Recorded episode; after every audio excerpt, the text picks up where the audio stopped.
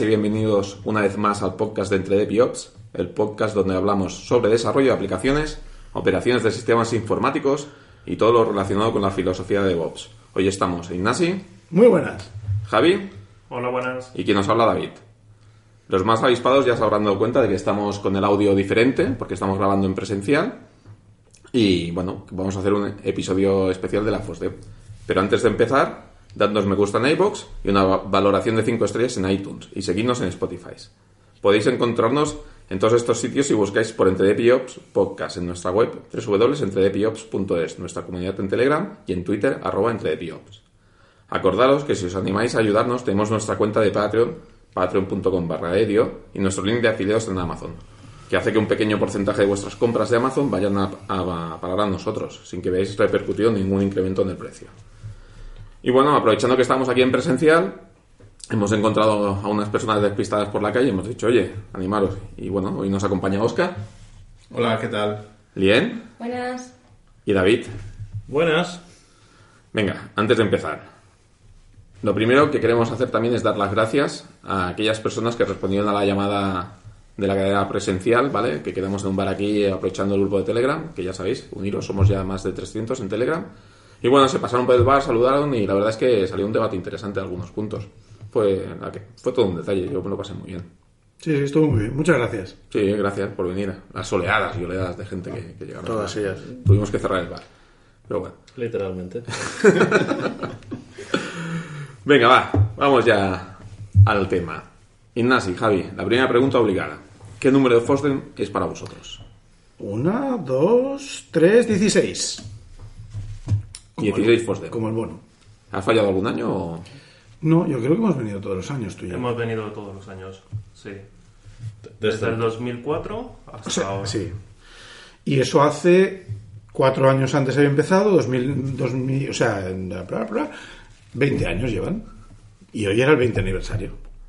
¿Y tú, David? Tú también llevas unos cuantos, me parece a mí. Yo llevo uno menos que Ignacio y Javi, 15. 15 años. Yo me lo perdí el año que nació mi hija, porque tenía otra prioridad, pero Suele pasar, suele pasar. suele pasar. Que por cierto, no hemos dicho nada, pero tampoco tenemos a Edu aquí hoy. ¡Oh! ¿Qué Fosdem es para él este? Uh, Edu, te queremos. Un poquito. No mucho, no mucho. No, no mucho, no lo animéis, que aún aún el siguiente lo tendremos por aquí. ¿Vale? Yo para mí diría que este es mi séptimo o mi octavo Fosden. La verdad es que no los he contado. También me perdí uno por en medio porque nació, nació mi crío.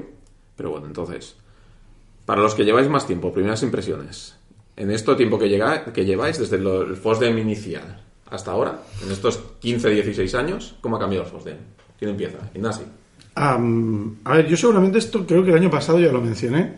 Este año lo, lo lo he visto aún más. Creo que la diversidad y la cantidad de gente que hay con familias y tal es mucho más grande. La cantidad de gente que viene es mucho más grande y la cantidad de... No sé, es, es muy bestia. Ya el- la gente que lo ve... Conozco pocos eventos que venga tanta gente y que encima sean de este tipo. Y con, por este tipo me refiero a basados en software libre, gratuitos, relativamente cortos. También es cierto que creo que mucha gente viene solamente a una parte del evento, a la parte de aquella dev room o aquella sala o aquel track que les interese más. Y si el track no se repite los dos días, por lo que, que no hay- me parece que prácticamente ninguno se repite dos días, eh, eh, entonces pues a lo mejor solo los ves por ahí un día o luego ya se van al bar, hacen cosas así. Hacen cosas raras, ¿no? ¿Tú, Javi? Pues lo que yo he notado es la cantidad de tracks que se ha ido incrementando en los años, la cantidad de, de gente que cada vez es más.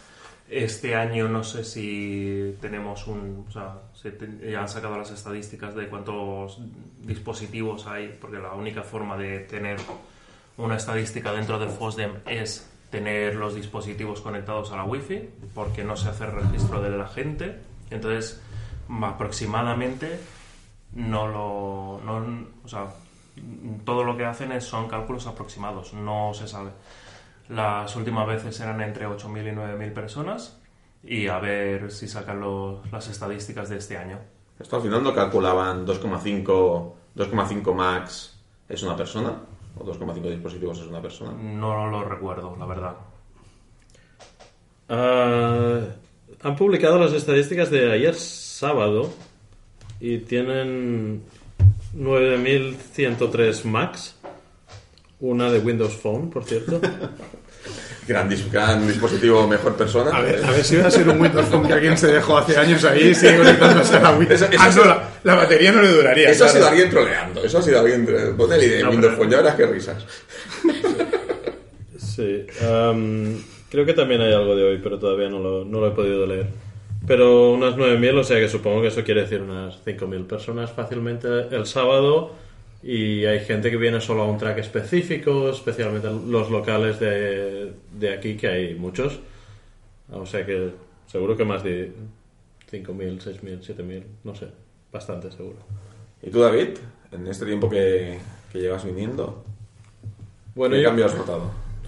Yo he notado un cambio, bueno, digamos que es una conferencia diferente, porque básicamente cuando, cuando vinimos aquí la primera vez, que bueno, para nosotros también era venir a una ciudad nueva y que no conocíamos y tal, ah, era todo un ambiente bastante más familiar. De hecho, era muy común que, que casi todo el mundo en la conferencia hablaba flamenco o francés, porque, porque es lo más normal aquí en Bruselas y, y ahora, claro, ya la cosa se ha expandido muchísimo, muchísimo. Eh, los primeros años, yo creo que casi toda la conferencia se hacía en uno o dos, en unas pocas salas de uno o dos edificios de la facultad.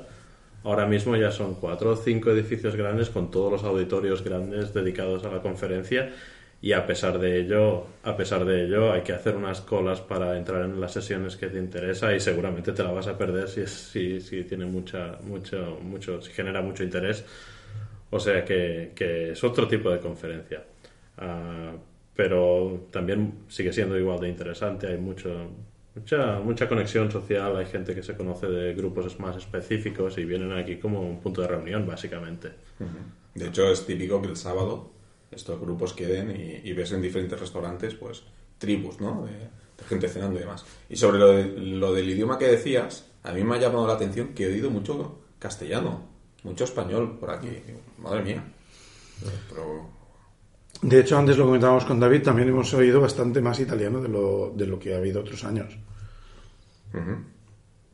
Pues está, está bien que grupos de gente, ya sea por un motivo o por otro, diferentes que no habían estado o no habíamos percibido tan presentes, estén ahora más presentes.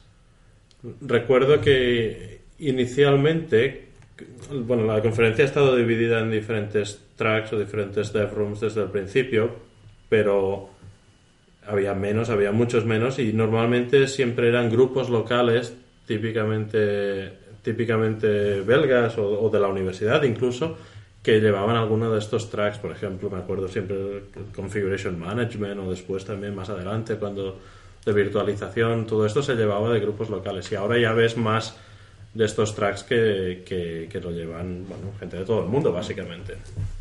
De hecho, yo me acuerdo el primer año que estuve aquí, una de las cosas que he visto que ha cambiado, sobre todo, bueno, me lleváis de la mano vosotros el primer año y lo que me acuerdo es que fuimos a comer fuera del FOSDEM.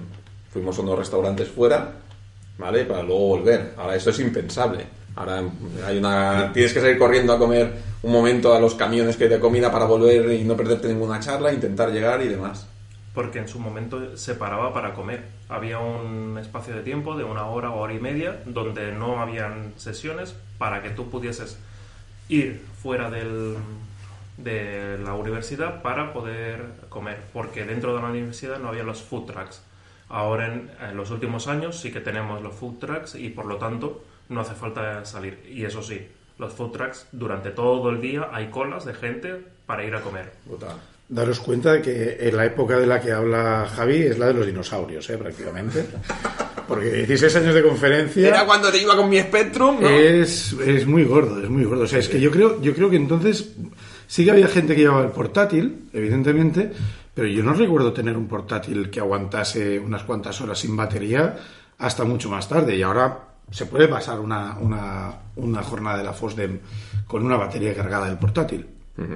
Ahora no a este año, pero en los últimos 10 años quizás, o 8 años, por poner la mitad de 16 solo. Eh, luego también hemos visto, y yo creo que esto es, es algo, ahora a ver si me vais a dar la razón, hubo una serie de cambios que yo fui viendo del segundo o tercer año, creo que empecé a ver, por ejemplo, mujeres atendiendo a la conferencia, no recuerdo antes, no recuerdo ninguna antes. Luego más adelante gente con formas de vestir muy distintas, como vestir con camisa o con traje incluso, o con americana. Y luego más adelante hubo un momento también que recuerdo que vinimos y con un, con un grupo ya más grande de gente desde Barcelona y eh, comentaron que había mucha gente con, con ordenadores Mac. Pero es que yo ahora empiezo a ver a mucha menos gente con ordenadores Mac. Hay muchos ordenadores Mac. Eso yo también me dado Pero creo que hay mucha gente que antes venía con Mac que ahora ya no viene con Mac. Bueno, yo creo que es por el teclado. Eh, yo vengo con Mac y odio mi teclado y quiero tirar el Mac por la ventana por eso. Pero sí que es verdad, yo recuerdo, esta es una... Es un, gracias Ignacio por recordármelo, me acuerdo que durante mucho tiempo a aquel que sacaba un iPhone, un Mac o un iPad le miraban bastante mal en esta conferencia. O un Windows. O un Windows, sí. Le Sí, miraban como al del Windows Phone, seguro. sí, sí, exacto. Pero es que yo también me gustaría venir con un Mac, pero no- es que hace tanto tiempo que no sacan un portátiles que son válidos que la gente se está pasando a, a otros sistemas, pero ya porque no están vendiendo el hardware. Pero bueno. Y ahora ya, digamos que los viejos del lugar nos callamos y damos paso a la sangre fresca que ha venido el Fosden. Venga, vamos a empezar por Oscar. Oscar, tu primer año. Bueno, esto ha sido mi primer año. em, básicamente muy sorprendido. No me esperaba tantísima gente y eso es bueno, pero también es malo en el sentido de que las salas me he fuera. Me he quedado fuera en algunas de las salas, de las charlas, porque realmente hay que planificar, que planificar con estrategia. Y si te quieres mover, pues es muy proba- probable que te quedes fuera. Y eso a mí me ha, me ha pasado. En cuanto a cantidad de charlas de distintos temas, eh, también impresionado. Múltiples temas, todos muy interesantes, charlas de bastante, de bastante calidad. Ahora sí, yo encuentro a faltar, por ejemplo, que podían decir el nivel de la charla, ¿no? Hay charlas que son más introductorias, pero hay, hay otras que son realmente que exigen ya un conocimiento previo para sacarles todo el jugo. Pero en cualquier caso, yo creo que una gran experiencia. Y luego el FOSDEM son dos cosas. Está la parte de las conferencias, pero luego está la parte del networking, ¿no? La- conocer gente, intercambiar experiencias que tiene, yo creo, creo que incluso más valor que las conferencias en muchos casos. ¿Y tú, Lien? Pues a mí la verdad es que me ha molado un montón, pero bueno, lo que habéis comentado ya, que no que hay mucha gente, que costaba el hacer espera para meterte en las salas, te podías quedar sin sitio, incluso, oye, mira del track de WoW, el que entraba ahí o moría y no comía o no podías hacer una parada. Entonces, yo al final lo que he hecho ha sido aprovechar, me he metido en el workshop, que había un workshop el sábado y otro el domingo, eh, y además es una pena porque tú ves en el schedule y ves que está el workshop, pero no está en el mapa anunciado. ¿De qué era el workshop? Era de soldadura. Mm, Bueno, era relacionado con Arduino y lo que hemos hecho ha sido un music box el sábado y otro el domingo. Que en el track tú lo que veías era que el workshop era para todo el día, pero realmente estabas pues lo que tardabas en hacer el- la herramienta.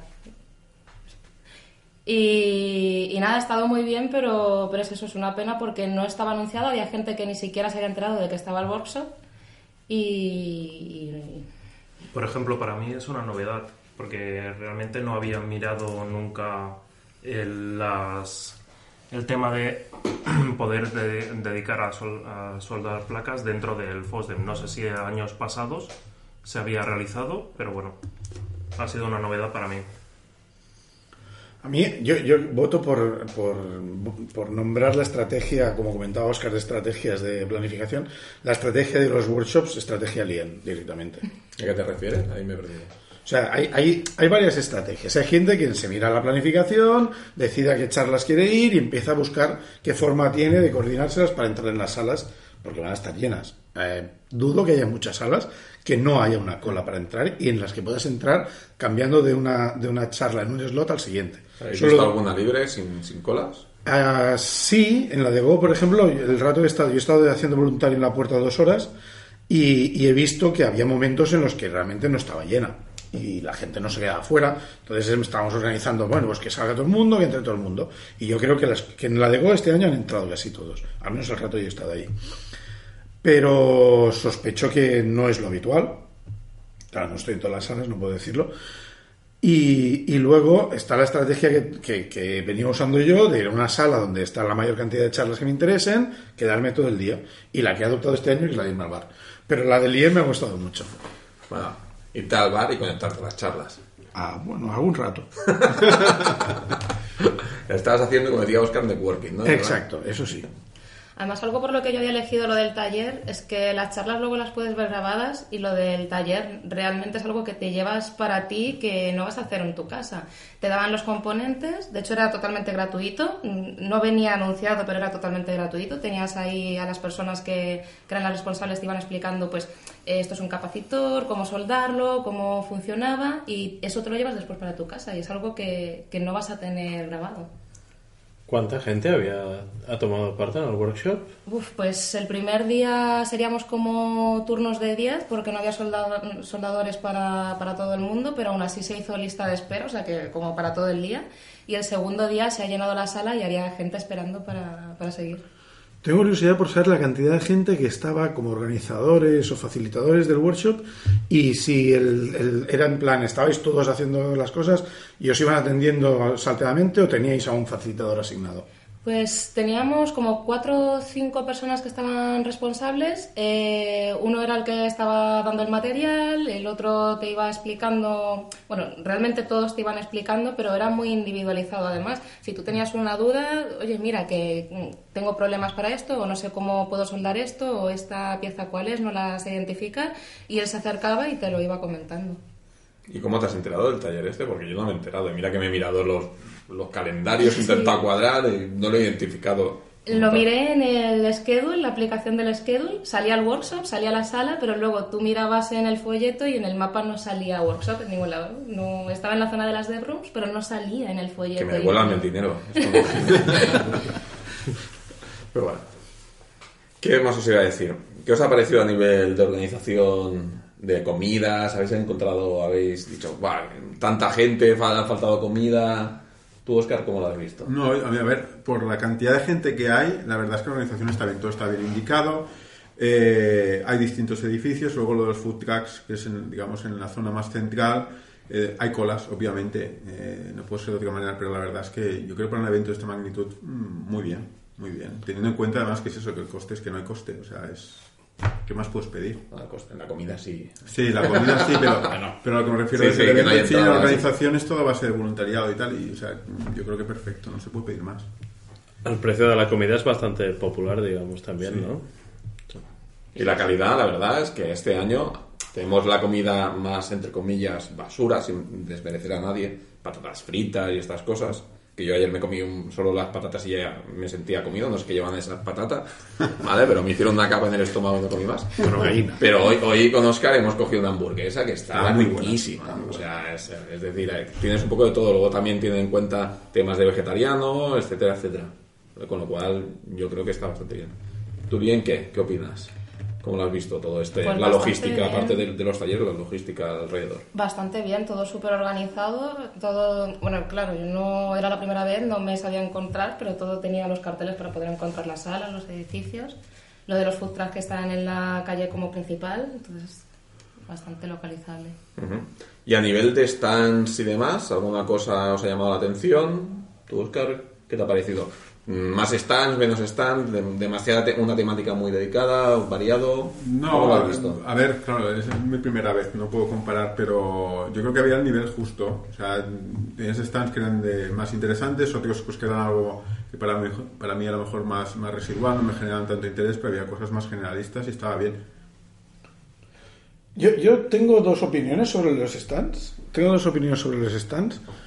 Una es, es de, de elogio, porque realmente creo que tienen una, es una muy buena idea que junten los stands por tema. Por ejemplo, ponen stands de, de genómica de los dos juntos. Y no sé si hay algún otro en torno de escritorio. No, no había ninguno más, pero los de, los de distribuciones estaban también todos juntos. Exacto, exacto. Eso, a eso voy. Hasta, hasta Haiku, ¿eh? Claro, Tienes, tienes, por ejemplo, el de Percona con el de no sé qué. O sea, está, está todo ahí bien puesto, entonces tú vas más o menos tal, te puedes guiar. Lo que yo creo, y, y supongo que esto debe ser difícil de gestionar por la logística, es que podría ser interesante que esos stands, en vez de estar todos juntos en una misma sala o en, una, o en un par de espacios, como están, porque están en dos plantas del mismo edificio, sería ponerlos junto a las salas donde se están dando esas charlas. Entonces, si hay, si hay unas salas donde se dan las charlas de bases de datos, Didi. No, más que nada porque se ha, en el edificio H se ha eliminado los stands que había, incluso el de O'Reilly, para permitir que la gente esté, pueda pasar mm, sin problemas por allí. Entonces, dejarlo justo donde está la sala sería aún más complicado porque realmente no hay mucho espacio en los pasillos. Eso también es verdad.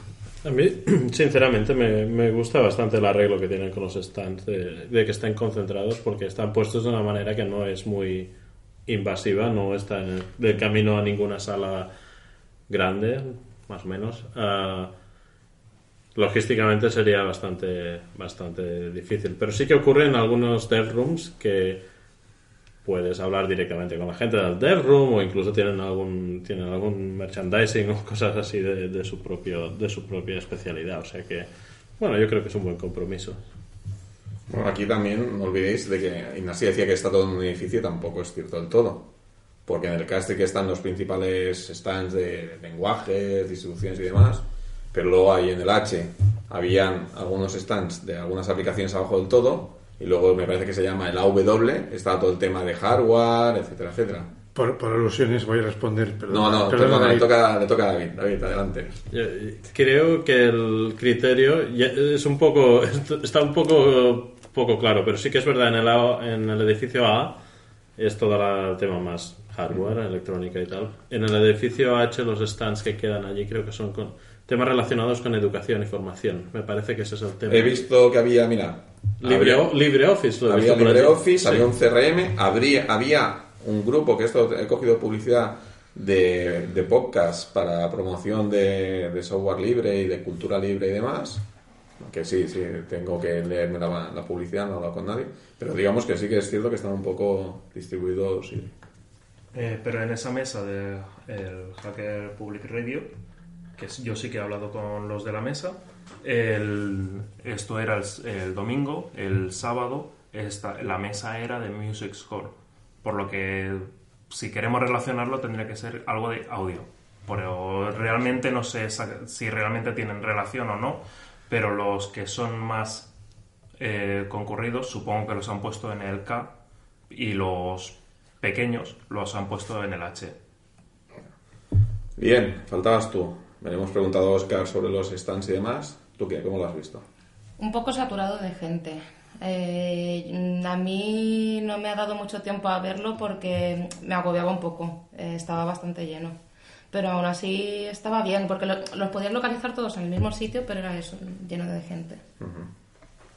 Luego, cosas que cambiaríais. Oscar ha dicho antes de, ostras, yo creo que en, en el tema de, de la charla o el título tendrían que poner el nivel y demás, que esto ayudaría a que la gente luego no fuera y tuviera una mala sensación de estoy aquí, no me estoy enterando de nada de más. ¿Tú, Oscar, qué cambiarías? ¿Alguna otra cosa? Ah, yo quizá, por buscar algo, ¿eh? quizá mejoraría las aplicaciones que te permiten un poco planificarte, ¿no? Mm, Funcionalidades muy básicas como por ejemplo que te dijeran qué charla, pudieras ver en la sala en la que estás qué charla va a haber antes, qué charla va a haber a continuación, ¿no? Esto igual te permite, pues oye, pues mira, voy antes, igual no es lo más interesante, no es lo que buscaba, pero ya me quedo y aseguro el sitio para la siguiente, cosas como esa. El resto para mí, muy bien. Mencionar que hay dos aplicaciones, la Fosdem Schedule y la Fosdem Companion, creo. ¿Verdad que sí? Hay una que la presentaron incluso en una charla. Esta- hemos estado, Oscar y yo, en esa Sí. charla. Vale, vale. Sí, sí. Y vamos, hemos estado a punto de decirle la sugerencia. Lo digo porque ya llevan, las dos llevan bastantes años, ¿verdad? Hmm. Entonces, para aquellos que planteen irse y venir al año que viene, que se lo miren. Bueno, De hecho, de hecho, lo que ellos mismos decían es que uno no se puede fiar del, del schedule que te dan en papel, porque de hecho ellos lo modifican en función también de si hay mucha demanda en las salas, pueden hacer algún cambio, con lo cual lo de la aplicación es indispensable. Igual habría que dejar de imprimir schedules en papel. Es que no sé por qué cuando entras te dan uno. Es que, y- e incluso en, en estos do- dos últimos años o tres últimos años han empezado a hacer el, el diario, el, el- la agenda diaria, una para el sábado y otra para el domingo, que es mm, tanto papel es innecesario, en mi opinión. Plastificada y bien hecha. Eso sí que podríamos enviar un mail o algo a Fosden Sí. como sugerencia, eso estaría bien. Yo creo que está llegando el momento de mejorar un poco en este sentido también. ¿Y tú, Lien? ¿Qué cosa dices? Bueno, esto quizás se podía mejorar. ¿O te ha parecido todo genial y perfecto? No sé, que no La gente, tú has dicho mucha gente. Sí, pero tampoco, a no ser de que lo muevas de sitio, no veo mucha opción para arreglar algo así, de, de la, de la audiencia que vayas a tener. Lo que ya he comentado en todo caso de los talleres, por lo de la experiencia, de que no estuviera tan anunciado o no tan informado y la gente no se enterase de ello, porque me ha parecido una pena con lo interesante que era. A los que es el primer año, a los viejos no, luego les pregunto, ¿vale? Pero a los que es el primer año, si el Fosden dijera, oye, pues para entrar tienes que pagar 30 euros, 40, 50 euros, después de haber visto cómo funcionaba y demás, ¿lo pagaríais tú, Oscar? ¿Qué opinas? Yo creo que, a ver, las cantidades que dices son precios razonables hoy en día. O sea, cualquier cosa vale ese dinero y mucho más. O sea, sí. Pero yo creo que también uno de los valores por los cuales el FOSDEM se distingue de otras cosas es eso, ¿no? Ese carácter más altruista, más de fomentar la educación, ¿no? El, el que la información llegue a todo el mundo, en que realmente la gente tenga el interés de presentarse como, como ponente en las charlas. ¿Podrían poner un precio para cubrir los costes de organización? Sí, perfectamente. Yo creo que la gente pagaría. De hecho, también lo que decías antes, tú mismo, que al final es una cosa son las conferencias y luego todo el tema comunidad, ¿no? Y esto de que no tenga un coste ayuda a que todo el mundo tenga acceso a poder participar de, de la comunidad. ¿Y tú, Lien? ¿Cómo lo has visto? ¿Pagarías, no pagarías? Yo estoy de acuerdo con él. Yo a lo mejor lo pagaría, pero pierdo un poco la esencia. ¿Y tú, Ignasi? Yo creo que, o sea, yo creo que a la mayor parte de la gente que viene no le importaría, no le importaría pagar una cantidad así. A mí no me importaría y supongo que a mucha gente tampoco. Me imagino que habría alguien que igual pues no le vendría tan bien, pero entonces quizás podrían hacer becas, como se hacen en otras conferencias que son de pago.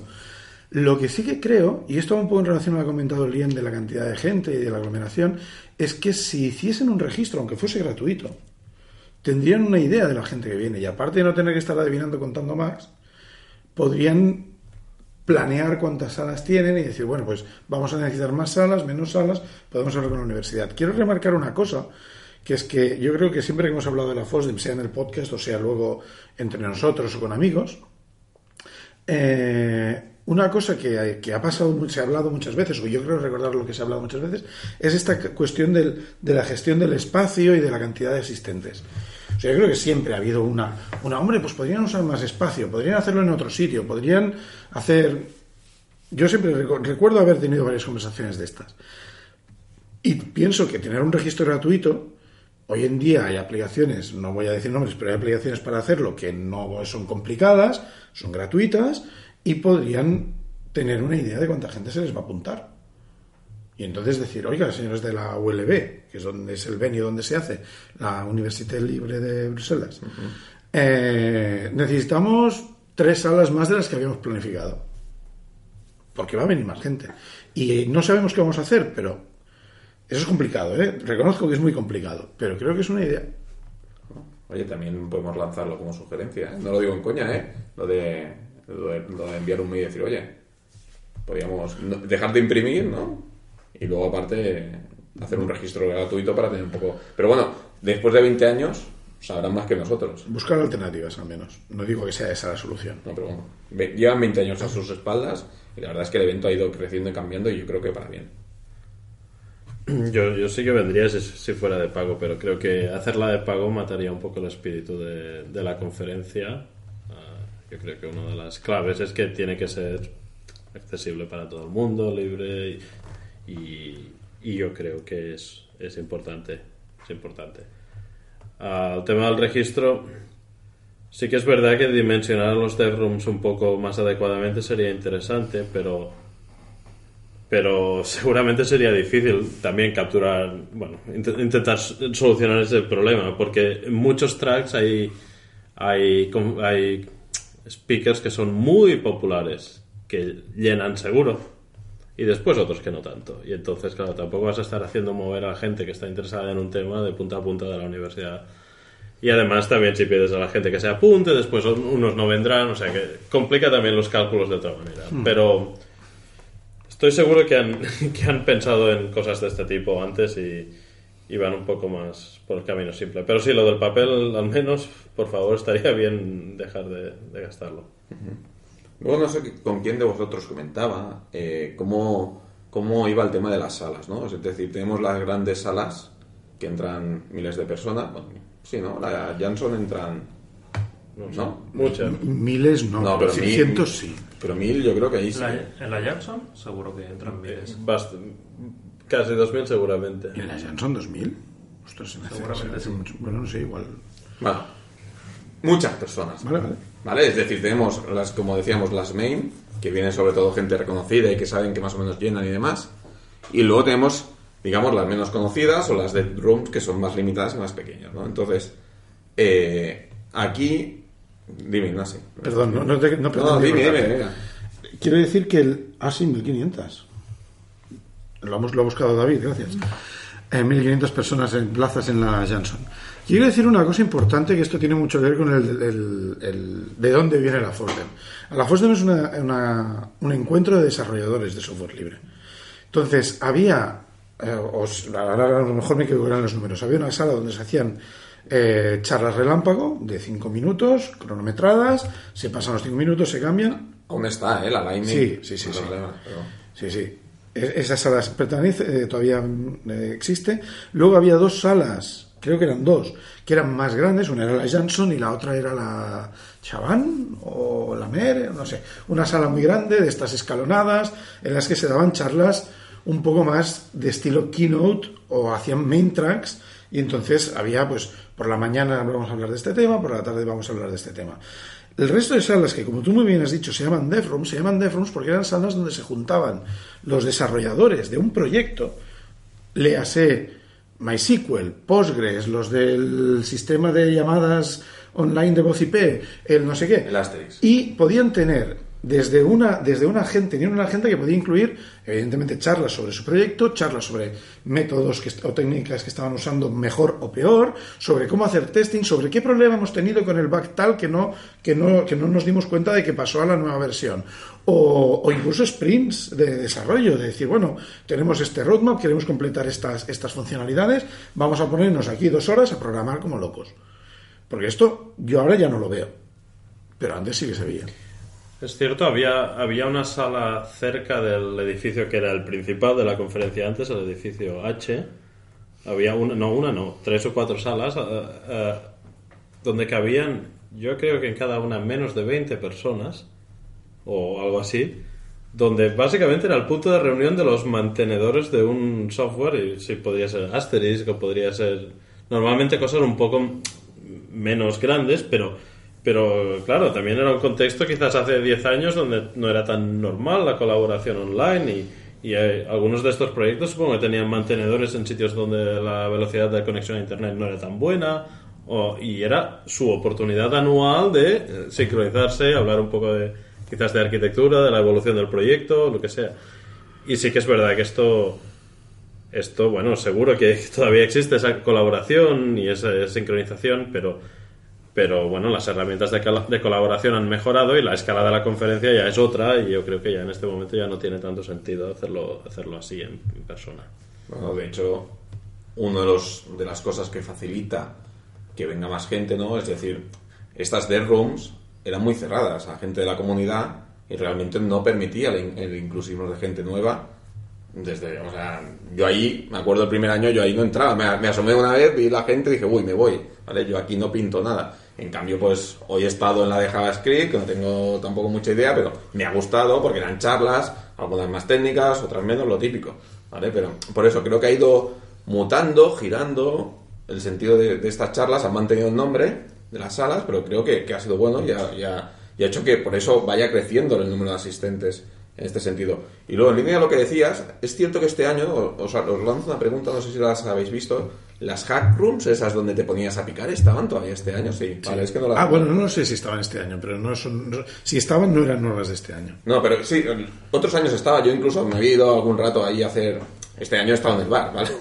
Pero bueno, otros años sí que te ponías ahí y dices, "Buah, soy un hacker, porque estás ahí con la gente que hacía cosas.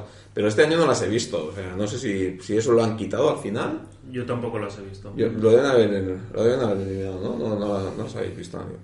Bueno, Yo, yo no he visto los, los stands de la sala H porque desde el bar no se ven. y, y si vastigo de cerveza menos. Sí, para, para los oyentes que, que se animen a venir al FOSDEM el año, el año que viene, si queréis encontrar a Ignasi es muy fácil, hay que ir pues a la cafetería principal y hay que buscar un enchufe, allí, allí lo vas a encontrar. Es verdad que como anécdota explica lo que nos ha pasado con el enchufe. Ignasi. El que nos ha pasado varias cosas. que se cortaba la luz Sí, sí. a ratos. Ah, Sí, vale, que, vale. que- que tirábamos el diferencial y tuviste que pedir a la organización. Bueno, no sé si lo tiramos nosotros, ¿eh? pero es posible. Hombre, es posible. varios, varios ladrones ahí. Pasa, pasa una cosa, y lo voy a contar ahora en público, es una anécdota que cuento siempre cuando hablo de la Fosden, pero nunca la hemos grabado ni la hemos emitido. El- el- los enchufes, yo llevo una base de seis enchufes, que tiene un cable de un metro y medio de largo, más o menos. Esto es la caja de donetes de ir a la Fosden y a casi cualquier conferencia. Porque claro, tú llegas a un sitio, que es una universidad en este caso, que tienen unas aulas de hace, ¿qué? 40 o 50 años, que tienen 4 o 5 enchufes para 200 personas. Y hay gente que está enchufada con su cargador allí y se van pidiendo turno. ¿Vale? Hay una cola de gente ahí que quieren cargar el móvil, el portátil y, y la tablet. Y van pidiendo turno. Y tú llegas con tu de esto y eres el rey del mambo. Porque claro, enchufas y se conectan cinco más que aparte de ti de golpe. Y aquello les salvas. El momento que te vas, te odian. Eso también te lo digo. Yo, yo recuerdo en, en la sala, creo que era en Jansson hace bastantes años, recuerdo que Ignasi sacó la base de enchufes y empezaron a llegar otras bases de enchufes y otras bases de enchufes. Después nos tuvimos que ir y claro, no había, no daban, no, no- estaban demasiado lejos del enchufe y, y la nuestra, era la, la de Ignasi era la primera. Rompiste la cadena. Claro, yo creo que desenchufamos a media sala. De los 1500, 750 sin luz. Sí, sí. Además, esto lo, lo he- lo he exportado a otros eventos a los que he ido y, y hay, y hay sitios donde dicen, ¡oh, oh, qué gran idea! Y entonces ves, empiezas a ver gente que lo va repitiendo y te los vuelves a encontrar otros años, ya no solo en la FOSDEM, en la Europython y sitios así. También, y ya, ah, mira, yo también llevo el mío. Algunos ya con dos o tres, o con, incluso con. O ya ha venido- este año ha venido Oscar con uno que tenía incluso cargador USB. Sí. Y de los de Fast Charging. Eh, es una maravilla. Sí, esto. pero a ver, ha venido con una base que tenía dos enchufes. Bueno, a Este ver. principiante. Para, para. Es- es de ser- des- es de desde ser- aquí un abrazo, Oscar. Es de ser poco solidario. Voy a, decir, voy a decir que en casa tengo, es propiedad del grupo de Python Barcelona, pero tengo una bolsa con 7 o 8 de estos. Los, los sacas y los tiras así al aire, ¿no? Intenta traerlos aquí y a ver cómo qué cara ponen los del aeropuerto. Sí, Eh, ya alguna vez, explícaselo, alguna vez- explícaselo. alguna vez me han parado porque lo que hago es enrollar el cable y, y enchufar el cable para meterlo en la mochila. Y claro, eso parece un muelle raro, hecho de cobre y les llama mucho la atención y entonces en la máquina de rayos X de la- del, del security check te paran, es que lleva aquí, ¿no? Llevo esto, ah, vale, vale. Un poco como... como, como Sí, otras sí, como lo que me ha pasado a mí con el micrófono, que también me preguntaban qué qué era esto. Ok, pues nada, yo luego os quería preguntar, eh, ya como última ronda de preguntas y ya de cara a cerrar, eh, ¿qué conferencia o qué charla os ha gustado más de esta edición? Empezare- empezaremos porque ha estado en el bar, que ha tenido un poco de charla. Bueno, no, voy a hablar de una a la que sí que ha ido. Ah, vale, vale. A la que sí que o sea, has ido a tres, una de esas tres te ha gustado. Eh, sí, he ido a tres. ¿Tres? Sí, sí, he ido a tres porque luego no me he vuelto a levantar ya más.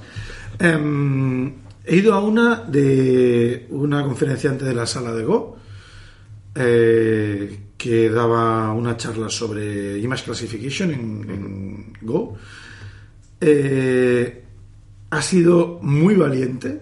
Tengo, o sea, realmente es, es para aplaudirla porque quería hablar de una librería y entonces una de las características que llama la atención de esta librería es que funciona para Linux, para Mac y para Windows y la ha dado con un ordenador en Windows que no sé si sería su ordenador o no, pero era un ordenador en Windows. ¿Algún problema con los Windows? Eh, No, ahí lo dejo, ¿eh? No, yo no era el de Windows Phone, ¿eh? Pero sí que El, Windows. el- el ordenador de, de Windows está conectado al sistema de audio y a la que ha arrancado el programa ha empezado a crepitar todo un montón y yo sospecho que tiene algo que ver. que fuera de Windows. Es, ya, ya sé. Ahí lo dejas. La chica, eso le ha puesto nerviosa y de todos modos yo creo que ha mantenido el ritmo de la charla muy bien. O sea, lo ha hecho genial. O sea, a mí me ha gustado muchísimo.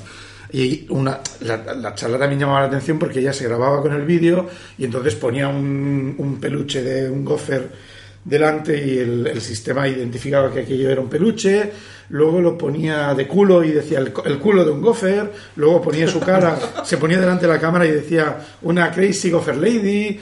Ha estado muy bien, a mí me ha gustado mucho esa charla y la, y la- la reacción de la gente yo creo que ha sido muy positiva. Pues em, no, este año no he visto ninguna charla que sea como el highlight de la conferencia. Siempre, siempre me llevo alguna de recuerdo. He ido con bastantes ganas a ver una de las charlas que cerraban la conferencia con Mad Dog, que también estuvo el año pasado.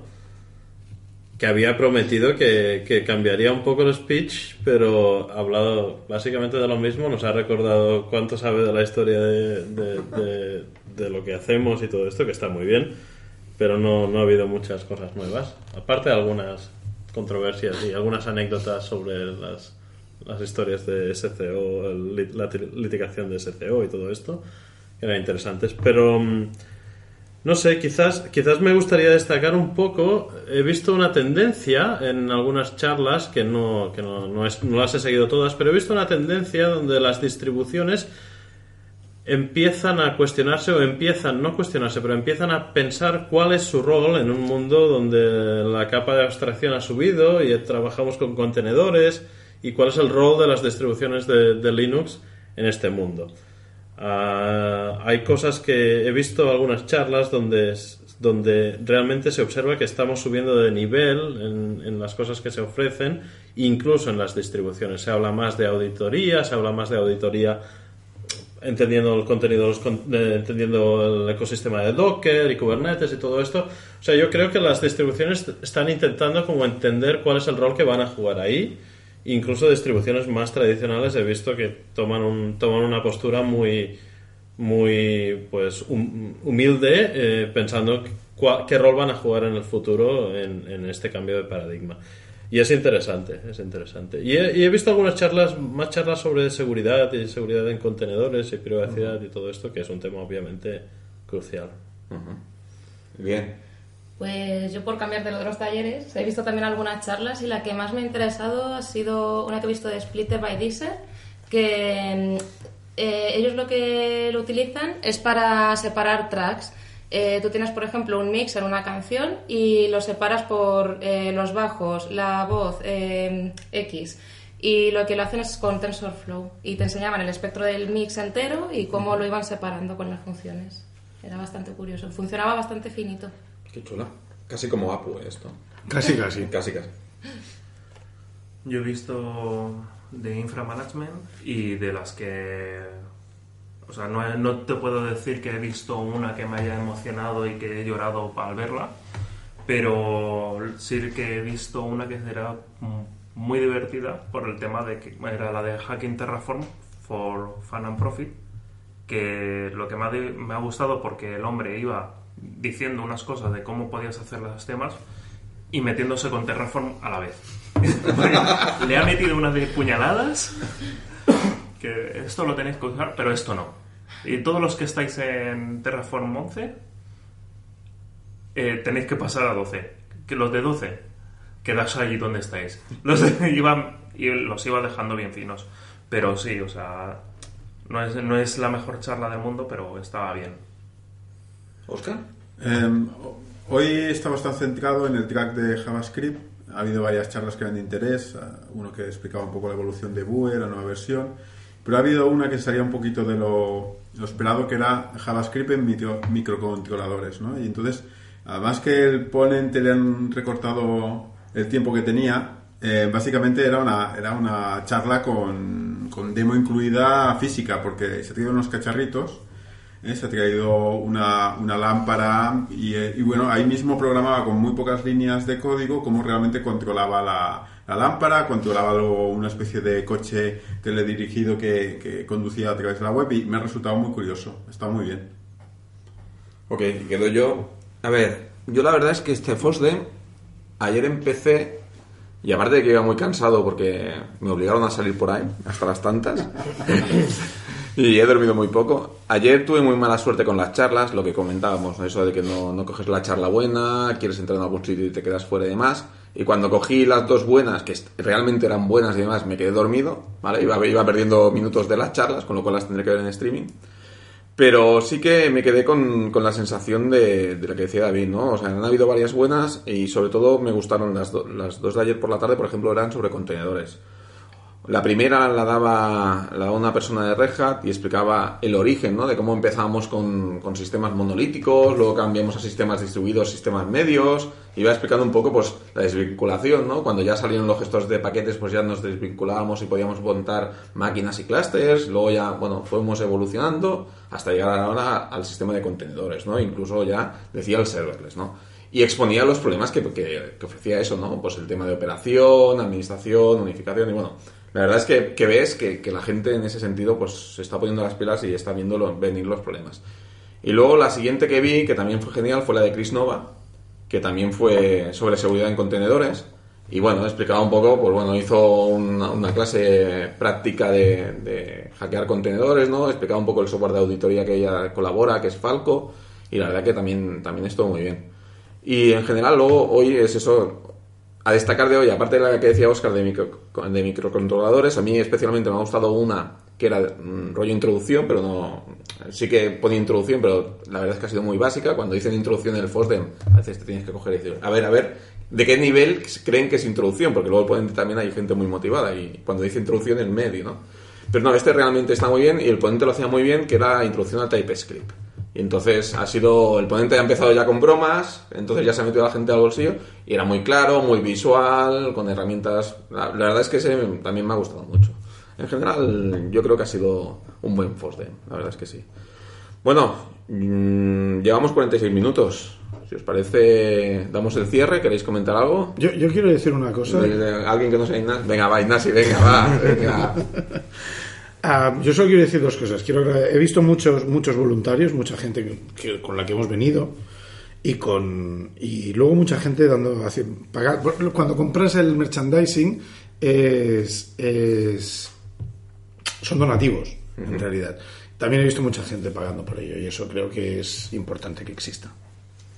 Ok, perfecto. Pues nada, con este mensaje lo dejamos aquí. Dar las gracias a Oscar, y David por acompañarnos hoy. A vosotros. Nosotros. Y bueno, ya vamos a cerrar. Eh, si os gusta nuestro trabajo, corred la voz, valorad con 5 estrellas en iTunes, me gusta en iVoox, donde nos podéis encontrar si buscáis por Entre de Piops, darle a, a se- a seguir en Spotify y recordad que tenemos el Patreon y los afiliados de Amazon que los encontráis en las descripciones del podcast. Sin más, Ignasi, Hasta luego, nos vemos en la FOSDEM. Javi, Nos vemos en Fosden. Venga, va, otro año más. Edu. Ay no, que Edu no, no está aquí. Lástima. ¿Y quién habla? David. Hasta luego. Through the centuries, the endless string of memories. Through the progress and the waste. Still the rivers flow, the sun will glow, the seeds will grow, the wind will come and blow it all away. are just a memory replaced.